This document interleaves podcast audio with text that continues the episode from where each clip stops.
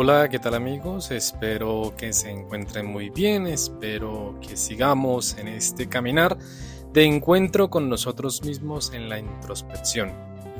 Hoy tengo un tema que se ha generado a lo largo de estos últimos tiempos y es el convertirnos en personas de multitarea y que esto también nos lleva a unos niveles de estrés y ansiedad y frustración que debemos saber manejar. Entonces, básicamente es como dentro de la psicología o dentro de nuestra psique, el ser multitarea nos lleva a estas frustraciones o ansiedades y cómo podemos evitarlos. Básicamente en eso es nuestro tema de hoy. Y la relación de nuestro tema es una canción que no sé si de pronto ya la han escuchado. Es de un grupo español que se llama Isal. Y en vista de esa hacer multitarea, ese activismo que nos determina a veces, esta canción nos lleva a, un mensaje especial que dice pausa. Así se llama, pausa. Sería interesante que ustedes la busquen, la reflexionen y hagan esa pausa en sus vidas. Entonces, comenzamos nuestro tema en el día de hoy, las principales situaciones psicológicas que nos llevan a hacer multitareas y cómo evitar estos tipos de ansiedades. ¿Cuántas veces hacemos dos o tres tareas al mismo tiempo? Hoy día, y es muy común esto y esto también nos lo enseñó la pandemia. En este orden de ideas, mientras hablamos con alguien por teléfono, vamos constantemente de pronto revisando los correos, vamos revisando las múltiples ventanas abiertas en nuestro ordenador y así vamos haciendo que la tecnología nos vaya conduciendo a lo que es la gran multitarea y gracias a esto pues se puede hacer muchas cosas, pero nos olvidamos que no somos ordenadores, de que estar en tantas cosas pendientes nos lleva al agobio, nos lleva a la ansiedad y sí tiene sus ventajas, importante, pero el cerebro debe pausarse para que pueda procesar las tareas. Entonces, el teletrabajo y la conciliación familiar en su mayor auge, como ya lo dije, fue después de la pandemia y, durante la pandemia. Algunas empresas hoy en día ofrecen todavía esta, modalidad, pero también obviamente algunos la las han acogido porque dicen que trabajan más en la casa, pero todo esto, mientras estoy trabajando, recibiendo una llamada, estoy pensando en cómo cuidar los niños, en cómo lavar la ropa, en cómo poner todo en orden y que el perro toca sacarlo y así no la pasamos. Esto tiene su algo positivo, sí, no lo vamos a dudar y ya lo mencioné. entre una cosa y otra tenemos una mejor disponibilidad hacia las cosas, hacia los resultados satisfactorios y nos centramos a un 100% en muchas cosas. Pero lo más conveniente es centrarnos 100% en una sola cosa.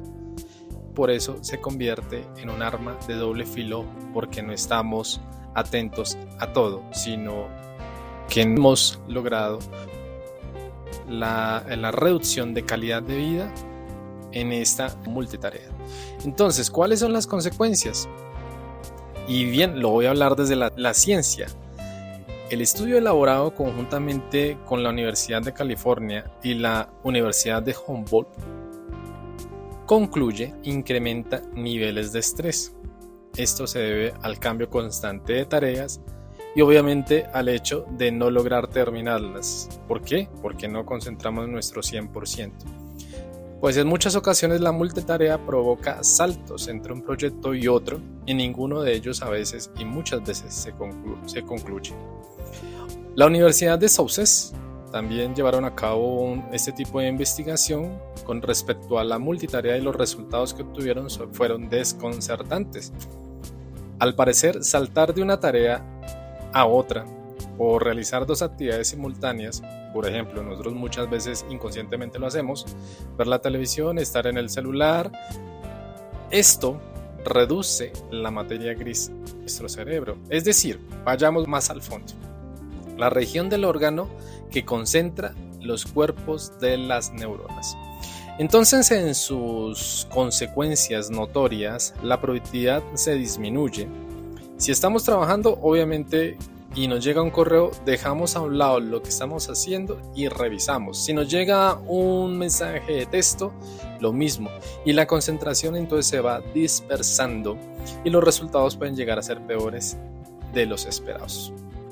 Entonces, las recomendaciones que hacen las distintas universidades nos han hecho a lo largo de la psicología. ¿Cómo se puede evitar entonces todo esto que acabo de mencionar? Y no es para escandalizarnos, es lastimosamente lo que nos ha invitado la sociedad o el día a día.